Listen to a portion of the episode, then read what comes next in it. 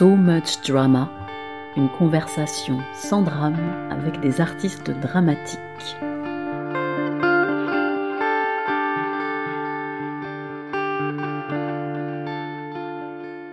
Qu'en est-il du théâtre et de la scène? Quel est son champ d'action? Que raconte-t-il encore de notre monde? Comment se renouvelle-t-il? Je suis Aurélie Ruby, je me suis réveillée un matin et je me suis demandé pourquoi j'avais consacré ma vie au théâtre. Tout simplement, cet art qui est à la fois un art ancestral et un art du présent perpétuel, qui peut être partout et qui s'enferme dans la noirceur des salles, qui n'est pas complètement à la pointe mais qui n'a pas disparu. Et j'ai décidé d'inviter celles et ceux qui avaient eux aussi la folie d'y consacrer leur vie.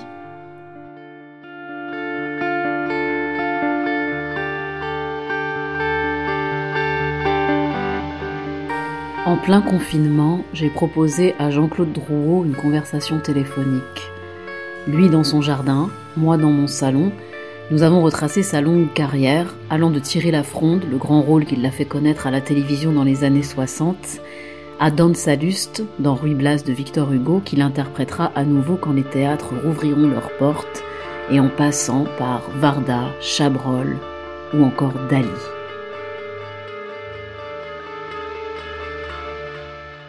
Alors Jean-Claude, je voudrais te remercier d'être avec moi aujourd'hui, de m'avoir rejoint pour cette interview virtuelle en ces temps singuliers qui nous assignent un peu à résidence. Tu as traversé le XXe siècle sur les planches, tu as multiplié les grands rôles que le répertoire peut offrir à un acteur. Tu as été euh, une des premières stars de la télévision française dans les années 60 avec La fleur au fusil, dans certaines pièces, tu as joué plusieurs rôles même à différents âges, comme par exemple euh, dans Ruy Blas, dont tu as interprété Ruy Blas, puis Don Saluste. Euh, tu as joué au cinéma pour euh, Varda et Chabrol.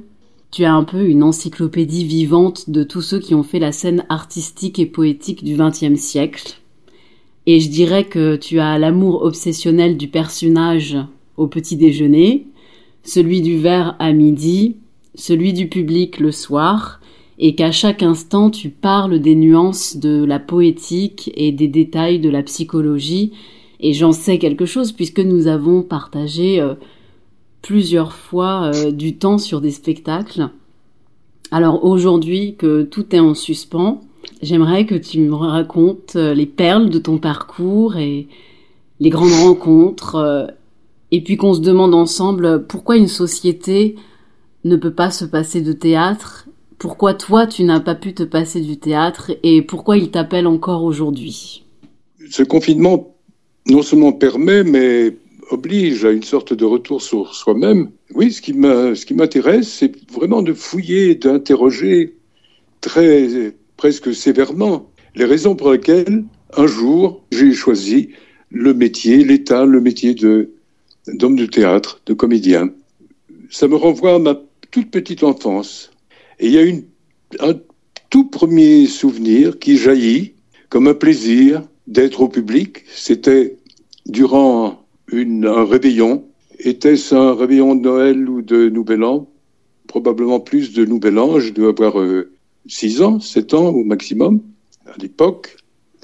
On avait, on écrivait, on avait appris à écrire à partir de 5 ans. On écrivait pour les parents, pour les grands-parents, pour la famille, une lettre.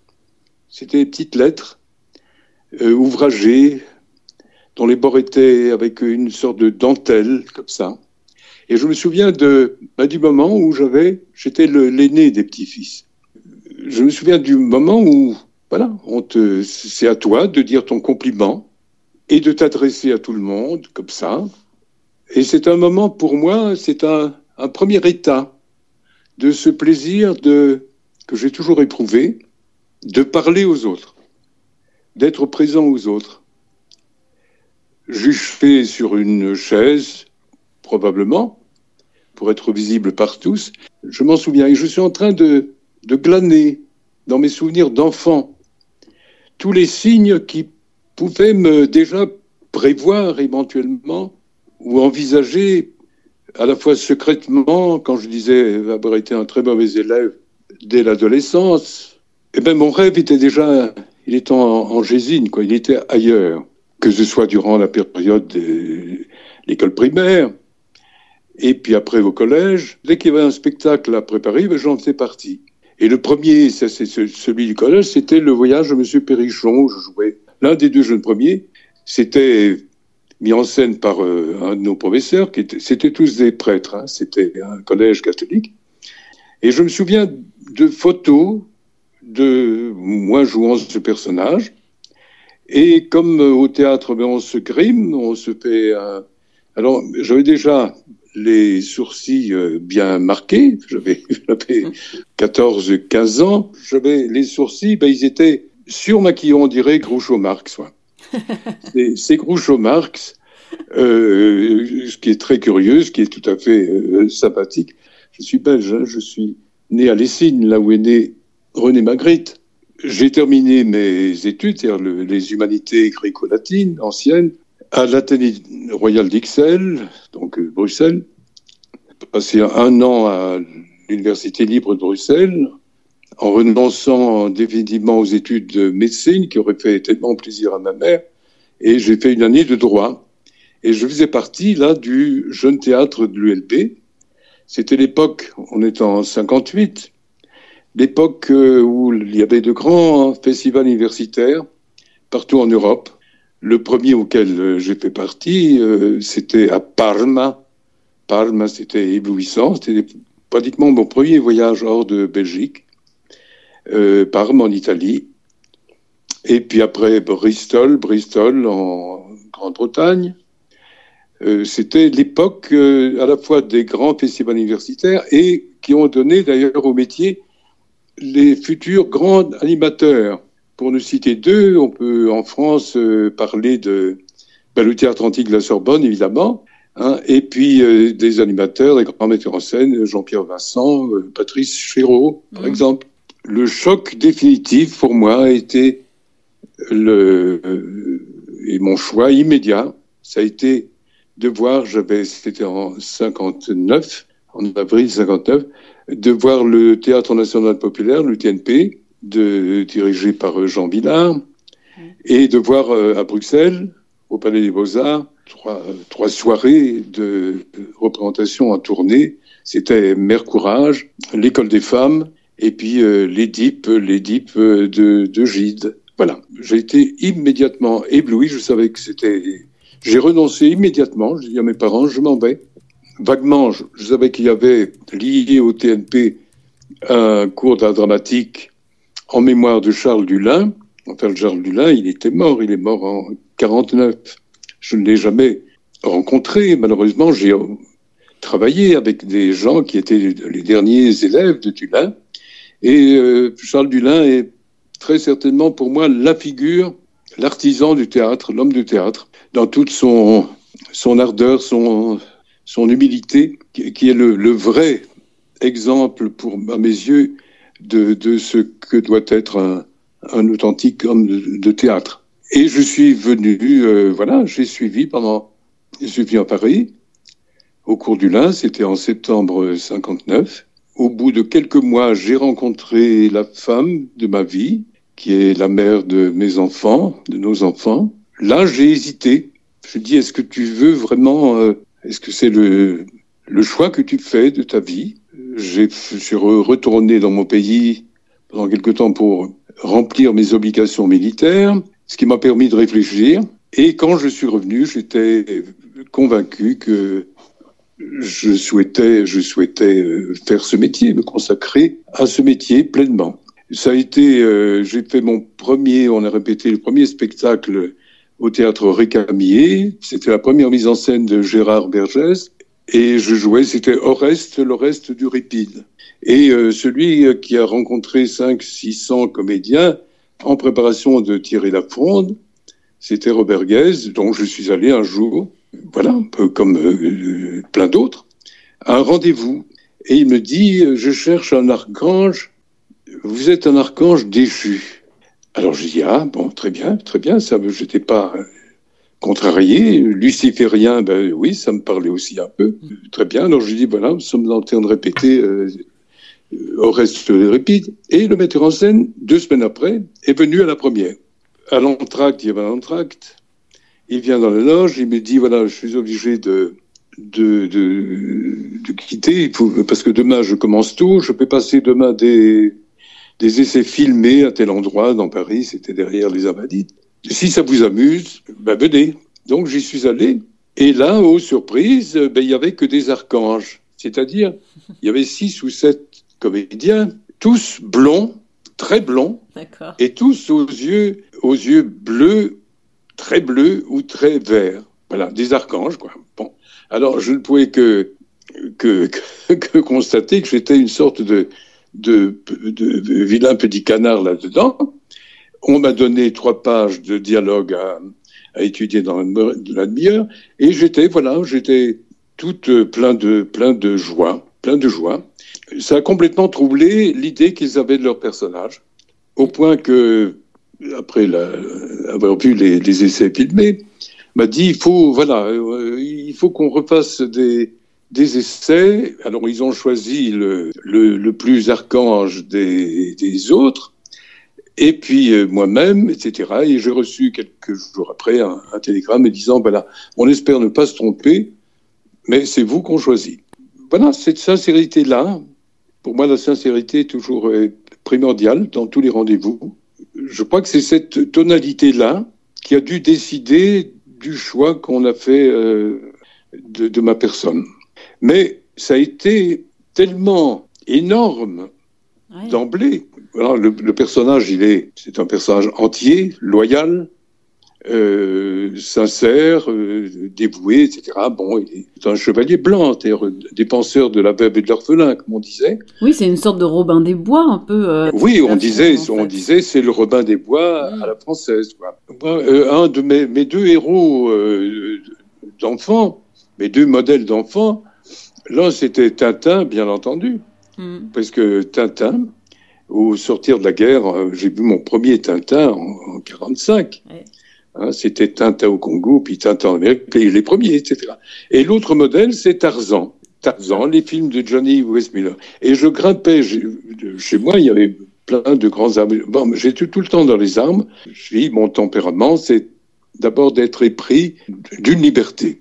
Quand je sens que l'étau se resserre, ben, je choisis de, de m'éloigner. Quand j'ai décidé de, de ne pas poursuivre au terme du contrat de deux ans que j'avais, on a fait 52 demi-heures, hein, voilà le, la somme des, des, mm. des, épisodes qui vont exister. Bon, ben quand on a une chance comme ça, euh, il faut en profiter, etc. Non, j'en ai jamais profité, euh, ni financièrement, ni d'aucune manière, mais parce que euh, voilà, il y avait, il y avait là un, soudain un, un contexte, même s'il était agréable, j'ai toujours adoré les galops, les galops, les duels avec mon ami Raoul Biret. Qui était ah ouais, il y a des images qui sont. Euh, ah oui, oui, mais Raoul, c'est mon, mon, plus vieil ami dans le métier. Je veux dire bon, et puis la, la, complicité avec les avec les compagnons, les camarades et tout ça. Je veux dire, c'est.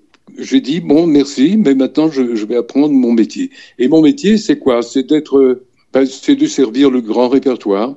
Oui, le grand. Oui, oui. oui. Je, je suis d'abord. On dit ah, un homme de, de cinéma. Oui, c'était une s'il n'y avait pas eu Thierry Lafont, il n'y aurait pas eu le bonheur, il n'y aurait pas eu Agnès Varda. Oui. C'est parce que de, médiatiquement, il y avait mm. beaucoup. J'ai dû, je sais pas, un collectionneur. Euh, je me suis rendu compte qu'il y avait, j'avais eu en, un an, un an et demi, plus de 30 couvertures de magazines, quoi, etc. C'était, c'était énorme et, et, pas souhaitable. Moi, je, je, dis aux jeunes comédiens, non, c'est pas souhaitable. Il faut pas viser ça comme ça. Cette euh, notoriété-là, il faut la gagner il faut la mériter autrement. Et là, j'étais passé du côté soudain des, des intellectuels dans mes choix et, oui. et, le public populaire avait le sentiment d'avoir perdu son acteur populaire comme ça. Peter Brook est venu à, à la, la couturière, donc la première, je connaissais pas Peter à l'époque. Il a recommandé à Tony Richardson, le metteur en scène de Tom Jones, qui avait été un, un événement euh, cinéma, etc. Ah, voilà, nous avons un problème de connexion. Le premier problème de connexion lors de cette interview virtuelle. Jean-Claude? Allô? Euh, J'en disais où euh, J'ai reçu un télégramme me priant de le rejoindre euh, à la garde Freinet, pour ne pas le nommer, pour le projet d'un film d'après un roman de Nabokov, Chambre obscure. En anglais, c'est Laughter in the Dark. Un projet avec euh, trois rôles principaux. Le premier étant Richard Burton, le second personnage féminin c'était Anna Karina, et le troisième ben, c'était moi-même. Bon, là, c'était un événement considérable. Malheureusement, le, le, le, film a eu des avatars un peu. C'est que Richard Burton et Tony Richardson se sont euh, mal entendus, fâchés, etc. Euh, Richardson avait constaté faute professionnelle de la part de Burton. C'était à la une de tous les journaux londoniens, c'est Burton sacked donc saqué du plateau. Ah, il y a carrément eu un scandale. ah oui, oui, ah ça a été. Euh, oui, il était amarré, pour l'anecdote, euh, avec, euh, ils étaient avec Liz Taylor sous la tour de près, du London Bridge, le, la tour de Londres. Et puis il y a eu obligé par la les, les distributeurs une réconciliation immédiate nécessaire. Et c'est là où Liz Taylor est entrée dans une rage folle à la lecture des journaux. Et puis euh, là, Tierney Cherson, il s'est dit, bon, je ne savais pas s'il fallait que je rentre à la nage ou pas. Pendant un jour, on n'a pas tourné. Deux jours après, c'est euh, Nicole Williamson, ben, qui, est, qui, est, qui est le Merlin d'Excalibur, qui est un formidable acteur, qui a repris le rôle, on a refait les, scènes. Petit à petit, voilà, j'ai commencé à me méfier de la perspective euh, Sinoche cinéma et à me dire quand je serai prêt, je vais créer ma compagnie. Ce que j'ai fait avec euh, une grande rencontre que j'ai faite en 75, c'est celle avec euh, Joseph Delteil euh, pour avoir au théâtre créé une adaptation d'un livre, d'un roman qui s'appelle Jésus 2.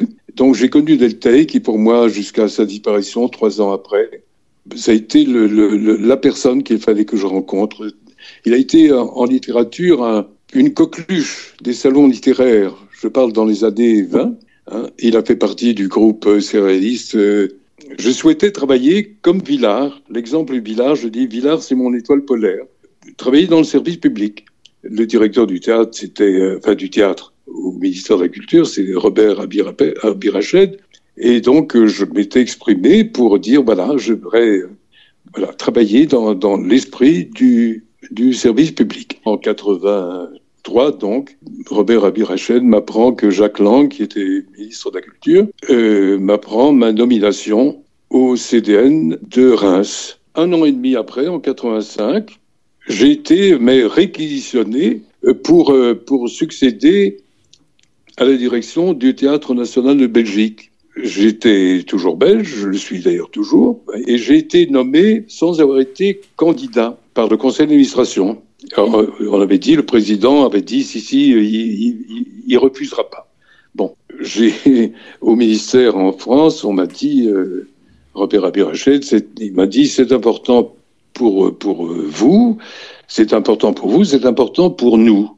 Et euh, je suis devenu ce qui me contrariait assez dans la presse en Belgique, dit Drouot, belge de France, 50-50, je suis flamand par euh, ma mère. Euh, et euh, je pense que mon beaucoup de d'aspects de, mon non pas de mon tempérament mais de mon de ma rêverie de mes de mes aspirations les plus intimes sont sont plutôt sur le versant flamand. J'aurais pu méprendre et trouver que le, la, la responsabilité d'un grand théâtre, c'était le Théâtre national de Belgique, c'est le premier théâtre du pays. Hein, c'est et, là, j'ai choisi, au bout de quatre ans, je dis, bah, je ne demanderai pas mon, mon renouvellement, pas, je, je, je, vais reprendre ma liberté, je, je, repars.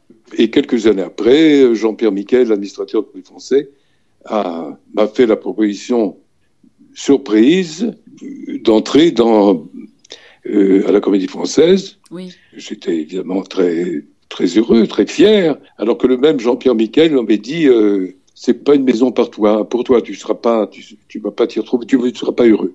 Bon, et donc, d'où surprise, c'est que voilà, je suis entré pendant deux ans et demi dans cette maison. Et là aussi, au bout de deux ans, j'ai dit, je vais, je vais pas rester. Et pourtant, j'aime l'esprit des communautés. J'aime l'esprit euh, d'un cloître.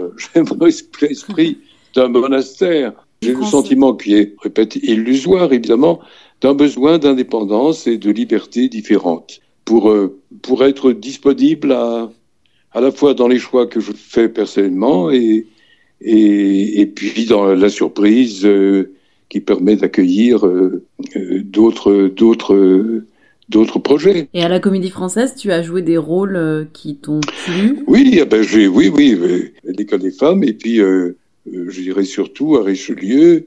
Le, je jouais Auguste de Sidna avec Simon Haine qui avait mis en scène.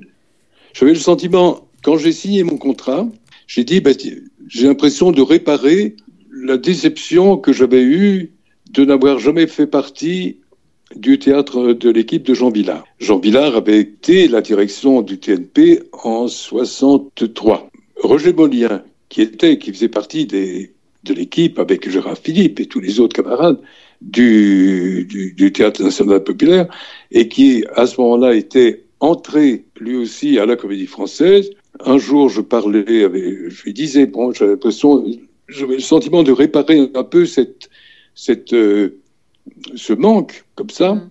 Et, et, lui, il m'a dit, mais tu sais, c'est pas, non, non, ça n'a rien à voir. Ça n'a rien à voir. Et c'est vrai que le, le, je parle pas d'esprit, hein, je parle pas d'esprit, mais je, je, crois que l'éthique, la réalité de la comédie française, c'est la, la présence du répertoire, l'accueil dans le répertoire de, de nouvelles pièces, etc. Il n'y a pas que le, grand répertoire euh, du XVIIe ou XVIIIe. L'éthique sociale de Jean Villard, la responsabilité service public, ben, euh, politiquement, elle est d'une autre nature, je crois, elle était d'une autre nature, donc c'était pas en conflit, mais enfin, c'était deux exemples très, très, euh, très, très, très nets. Non, j'ai pas envie de, j'ai joué le jeu, comme on dit, avec beaucoup de, de loyauté et de, et de, de conviction.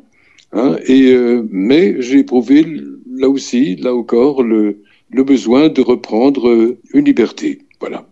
Et à ton avis, pourquoi le théâtre n'a pas disparu au milieu de toutes les propositions euh, virtuelles dans lesquelles la, la, nouvelle génération évolue? Tu, tu, vois ce que je veux dire? Ben, C'est ce qu'on appelle le théâtre vivant. Rien ne remplace pour moi, je veux moi je dis Drouot, si, homme de théâtre. Et théâtre, ça veut dire c'est la présence vivante. C'est-à-dire, euh, le, théâtre, pour moi, c'est cette discipline que j'en attends et le, la, la plénitude que j'en attends, c'est de, au jour le jour, non pas d'être dans la routine d'une reproduction d'un travail bien fait, ça, ça, non, ça m'intéresse pas, mais d'une remise en question au quotidien, avec tous les éléments de la pièce, avec notre capacité au jour le jour d'être plus ou moins, plus ou moins dans la bonne énergie, etc.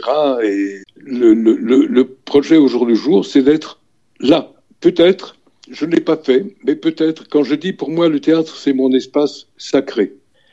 C'est une célébration je veux dire, pour moi, le, le, divertissement, il y a de grands, de grands comédiens très virtuoses, c'est très satisfaisant, tout ça, mais l'idée du divertissement ne me suffit pas. Oui, apporter, apporter quoi? Apporter du réconfort? Oui, enfin, c'est surtout de, essayer de, de, communiquer une intelligence. D'accord. Ouais. C'est partager une réflexion. Mmh. C'est au travers des émotions, des, des, la manière dont on va incarner notre nos, nos partitions, ben, de permettre à, là au spectateur, à l'auditeur, d'être confronté à sa propre, à son, à sa propre histoire. Et là, le théâtre, oui, il est vivant parce que cette chose-là ne peut pas, on peut pas transcrire ça virtuellement. Non. Oui. Hein, euh, comme comme la messe, la messe en virtuel, bon, c'est bien que ça en, en période de, euh, obligatoire comme ça. Ouais, alors la vertu réflex réflexive de la messe, euh, alors euh, moi je la trouve un peu moins euh, grande que la vertu réflexive du théâtre, mais c'est peut-être une question de de, de, génération et de rapport à la religion. Après, peut-être qu'on trouve effectivement, on peut trouver ce même effet de communion, de... La composition d'un public, normalement, elle n'est pas... C'est hétérogène, quoi. Toutes les formes de, de, de personnalité, de sensibilité, d'émotion, etc. Le public, quand on dit, tiens, il croit, il croit, il... le public apprécie. Quand tu dis, tiens, un acteur, on dit, ah, il croit, il mm. croit. Il a besoin de croire pour être dans la confidence, quoi. Il a besoin de. Euh, il faut pas que ce soit des que les dés soient pipés. La, tricherie, euh, c'est pas bien, quoi. C'est pas bien. Le public n'est pas dupe de ça. Et, moi, ce que je souhaite, c'est que je, pense que quand on a le sentiment d'avoir très loyalement fait, fait la traversée, on, est dans, le calme de soi-même. On est voilà dans une forme de sincérité absolue et totalement loyale. Et et puis euh, le, fait de la présence charnelle du public fait qu'on est tenu non pas à masquer, non pas à, briller, à faire le, le clown. Hein, ça c'est pas suffisant à essayer, fasse quelque chose d'utile, qu'il y ait un écho, voilà. Oui, tu es très exigeant envers toi-même euh, quand, tu, quand tu apprends un rôle, quand tu travailles un rôle, euh, quand tu joues. Le metteur en scène, le metteur en scène, il a à gérer la justesse de, tous les interprètes, de tous les rôles. L'acteur, l'actrice, euh, on, descend dans, dans, là, dans, la, dans la matière d'un rôle beaucoup plus intensément et plus complètement que le metteur en scène, probablement. Donc l'acteur, je pense, en sait plus mm. sur le rôle même que le metteur en scène, même, même le meilleur.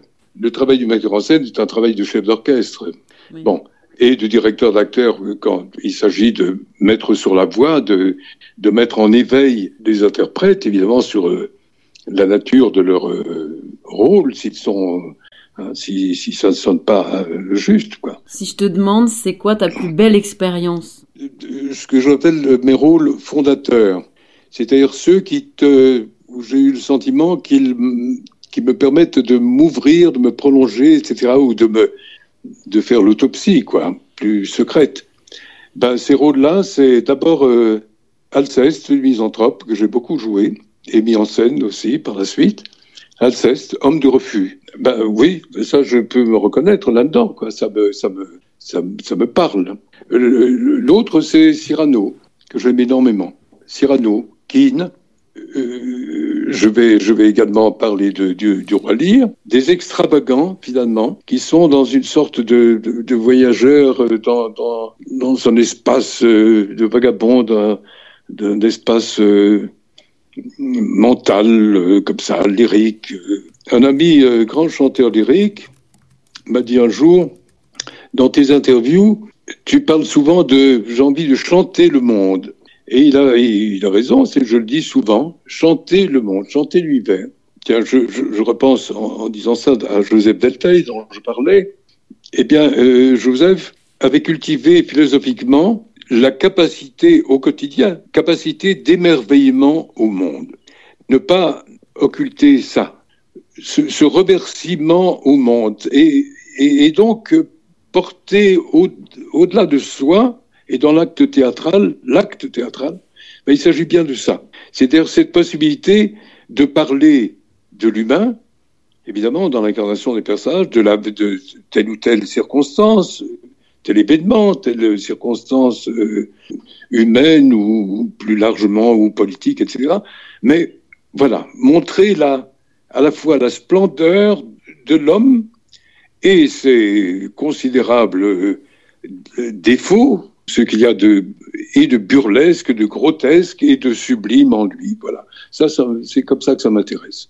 Et ta plus belle collaboration? L'une que je regrette le plus, j'ai parlé de Peter, Peter Brook.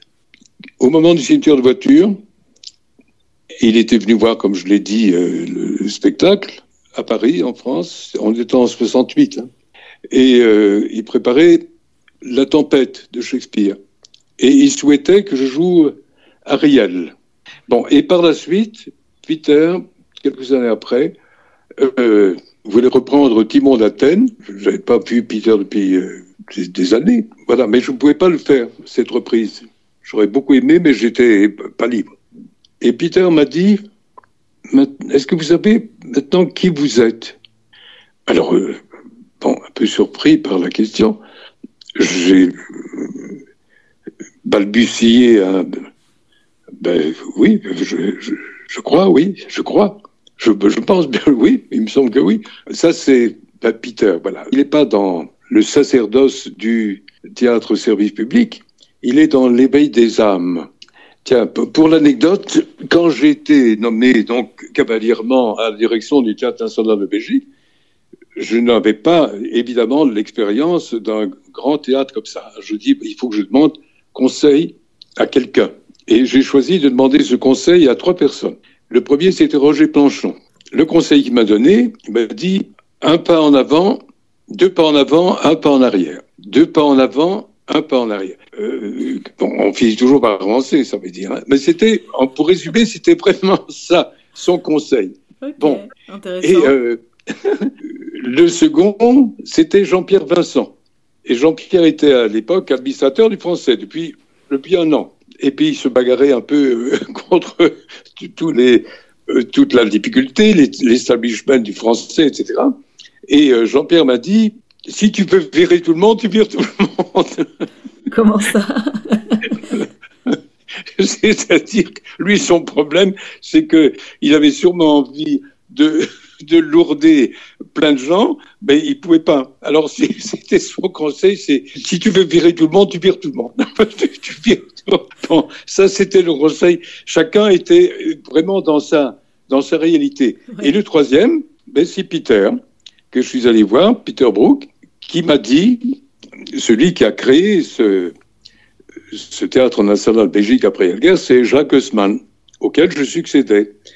Il a été directeur très autoritaire, très, comme ça, très important pendant 30, 30, 40 ans, quoi.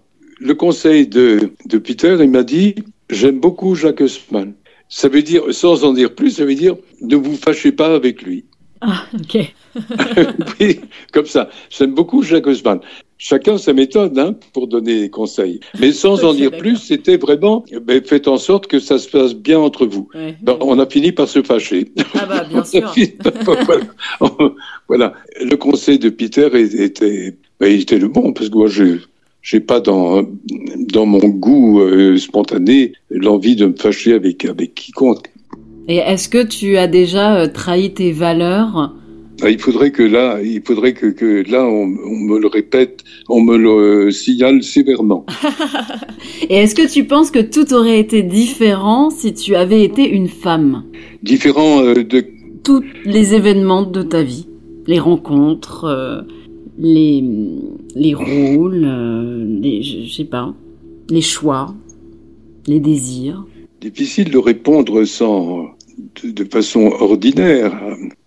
Je me, je, me dis pas, euh, tiens, j'aurais aimé être une femme. Hmm. J'aurais plutôt préféré être une femme. Non, je me le dis pas. Je me le dis pas. Des rôles de femme, ça m'est arrivé de, de, me travestir euh, dans certains. Oui, non, mais ça c'est, oui, c'est assez drôle. Si j'avais été une femme, j'ai une grande famille. J'ai eu, j'ai, ma femme m'a donné quatre enfants. J'ai sept petits-enfants et deux arrière-petits-enfants. C'est une famille unie. Je veux dire, je, sais que ma, ma femme a eu, ça je peux le regretter pour ce qui me concerne, mais dans sa petite cuisine, elle a été à l'écoute, elle a eu les confidences, toutes les confidences les plus intimes, les plus de ses, de ses enfants, chose que je n'ai pas eue, moi. Donc, ce qui donne envie de l'extérieur, ça, c'est pas moi qui en décide. Je peux décider des choses que j'ai envie de faire moi-même, de conduire moi-même, parce que. Mais euh, quand ça vient de l'extérieur, c'est parce qu'on se dit, tiens, bon, on me, on me suppose peut-être. Euh, c'est pas une question uniquement de, de, de, de, notoriété ou savoir à peu près à qui on a affaire, etc. Et d'envie, etc. On me suppose peut-être des qualités que je n'ai pas. Ah ouais, carrément. Non, mais il y a des. C'est-à-dire que j'ai le sentiment que il faut pas que j'attende du dehors que le dehors me révèle à moi complètement. Oui. C'est à moi de le faire. Euh, qu'est-ce qui te donne de l'espoir? L'espérance, c'est être dans, dans, dans, une forme de générosité, quoi, d'ouverture, et pas de, pas de fermeture ou d'inquiétude qui fait que chacun s'isole, se replie sur son propre, sa propre petite réalité. Hein, quand euh, Andy Warhol disait bon, il faut que chacun euh, ait son son quart d'heure de gloire, Hein, oui, ben, au moins qu'on qu'on y réfléchisse, quoi. Je veux dire que moi, moi j'ai, ça va. Euh, j'ai eu beaucoup plus que, que mon loup à cet égard. Hein. Mais là, il faut, il faut retrouver Charles Dulin, quoi. Il faut retrouver l'humilité de l'artisan. L'humilité.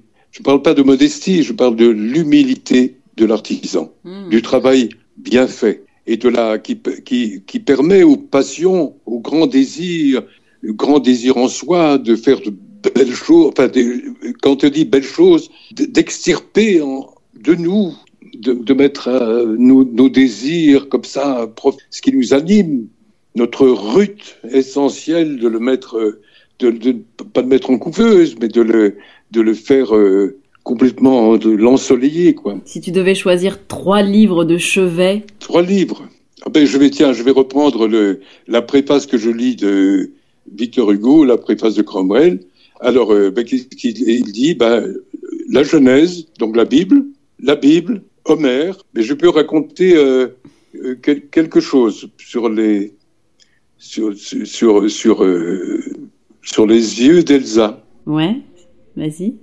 Louis Aragon, je reviens à Joseph Delteil, avait une une très grande admiration pour lui. C'était un pour Delteil, c'était un un prince, quoi, un prince. Et c'est euh, Louis Aragon qui a fait entrer Delteil au groupe surréaliste. Delteil a été excommunié, je disais euh, euh, plusieurs fois, il me l'a raconté en rigolant, excommunié par Breton en 1925, quand il a eu avec sa Jeanne d'Arc le prix féminin. Et Breton lui a dit qu'est-ce que c'est que cette saloperie? Et tout ça. Bon, il a bon, c'était terminé. Aragon avec sa dame, Elsa Triolet, les yeux d'Elsa. Eh bien, ce regard-là, le regard d'Elsa, j'ai eu ce type de regard deux fois. C'est un regard qui vous pointe et qui vrille en vous. J'étais très surpris, là, par l'insistance. On est comme ça fouillé, fouillé. On n'était pas, on était dans une euh, relation tout à fait euh, de courtoisie, hein, comme ça mais tac, très hum, l'impression d'être taraudé jusqu'à l'os, jusqu'à l'âme, comme ça. Et l'autre regard, pareil, russe, elle aussi, c'est Gala, qui était, qui était la muse de Salvador Dali. D'accord. Et euh, Gala, ex-Éluard, ex-Paul Éluard, qui avait le même regard inquisiteur, comme ça, complètement fouillant à fond. Sur un tournage, le phare du bout du monde, quand on tournait euh, près de Cadaqués, je suis devenu euh, assez vite, bon, je sais plus par quelles circonstances, mais un, familier de Salvador Dali. J'ai même posé pour lui, il m'a demandé, euh, il souhaitait faire un, Saint-Georges ou un Sébastien, enfin voilà. J'ai devenu son chevalier. C'est encore dans la, trajectoire et la réalité de mon chevalier euh, Thierry, enfin j'étais le chevalier. J'étais trop jeune. Quand on se mesure, j'avais quoi, 35 ans, à des personnalités aussi pleines, riches, euh, débordantes que Dali, ben, on, on on écoute. J'étais attentif, mais on n'est pas, pas dans le dialogue, je veux dire. Dali, ce, ce soir-là, dit qu'il écrivait une pièce érotique il, disait des trucs incroyables. Qui... Et après, après le dîner, on descend dans son atelier pour la petite projection. Dali me dit, ben, j'ai pas pu, pas pu avoir le, film de Le chien andalou, mais j'ai euh, un premier très court métrage, c'était un petit Charlot. Bon, très bien, surprise quand même. bon, un petit Charlot. Euh, et le deuxième, ben, C'était un film muet, érotique. C'était très. Je ne vais pas vous raconter le, scénario, mais on peut imaginer un, un, homme sur une civière avec deux, deux infirmières très intentionnées, ah hein, et que s'occupant activement à un moment donné de, du mourant, eh ben, le ranime, euh, le, bon, ah un, un, truc, un truc, mais sordide. Un peu sordide. un truc ahurissant. Un, un, film euh, porno des années 20, quoi. Bon, bon. Et Mais rien, un court métrage, quoi. 5-10 minutes, c'est tout. Bon. Et puis après, petit cadeau, et Dali euh, sort une grande boîte euh, pour euh, en souvenir de la soirée. Et puis Douglas était à quelques mètres, on n'était pas côte à côte comme ça. Alors il ouvre la boîte avec, je sais pas, dans un sex shop, shop de Barcelone. Bon, il avait plein de petits, de petits, de petits gadgets comme ça. Hein vous voyez, le, truc est ahurissant, le moment est complètement ahurissant. Priant Douglas de, ben, choisir. Bon, Dali prend un, truc, et le truc, c'est une sorte d'appendice pour la langue. Hein, vous y mettez la langue, il y a une langue euh, hérissée de, poils de poils de caoutchouc, enfin, vous voyez l'usage qu'on peut en faire, et pour que ça tienne, avec deux, deux élastiques pour derrière les oreilles. Le lendemain matin, J'arrive pour le maquillage, vers 8 heures au maquillage, et euh, Cœur Douglas, se, il me voit arriver, il se précipite vers moi, et il me dit, mais tu, tu, tu le connais bien, tu le, tu le connais bien, tu le, il savait qu'on se voyait souvent. Tu le connais bien, ce type, ce, type, mais c'est un fou, c'est un fou, comme ça. Bon, ça c'est pour l'anecdote, hein, et, euh, et quelques jours après, comme ça, ça va pas plus loin. Kirk Douglas fait une, un, cocktail pour l'équipe et tout et Dali est invité avec euh, Gala, sans contentieux hein, entre Douglas et, Dali. Et à un moment donné, Gala vient vers moi et me dit la chose suivante je ne sais pas si vous aurez envie de nous revoir après. Est-ce que tu aimerais conclure par euh, une citation ou une série de vers ou une réplique? J'ai envie de... Eh ben, je pense à l'art d'être grand-père hmm? de Hugo. Et là, il faudrait pas que je me trompe. Que voulez-vous L'enfant me tient en sa puissance. Je finis par ne plus aimer que l'innocence. Bonté, fureur, c'est là mon flux et mon reflux. Et je ne suis borné d'aucun côté, pas plus quand ma bouche sourit que lorsque ma voix gronde. Je me sens plein d'une âme étoilée et profonde. Mon cœur est sans frontières, et je n'ai pas d'endroit où finissent l'amour des petits et le droit des faibles et l'appui qu'on doit aux misérables. Si c'est un mal, il faut me mettre aux incurables. Je suis vieux, pour passer, et moi, triste ou content, j'ai la paternité du siècle sur l'instant. Trouvez-moi quelque chose, et quoi que ce puisse être d'extrême, appartenant à mon emploi d'ancêtre, blâme aux uns ou secours aux autres, je le fais. Un jour, je fus parmi les vainqueurs fait. Je sentais à quel point vaincre est impitoyable. Je pris la fuite. Un roc, une plage de sable m'accueillirent. La mort vint me parler. Proscrit, me dit-elle. Salut et quelqu'un me sourit, quelqu'un de grand qui rêve en moi, ma conscience. Et j'aimais les enfants, ne voyant que l'enfance, au ciel mystérieux, qui valut mieux que moi. L'enfant, c'est de l'amour et de la bonne foi.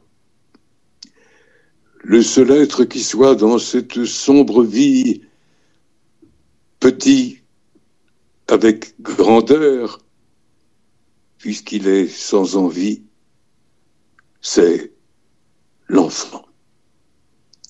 C'est pourquoi j'aime ces passereaux.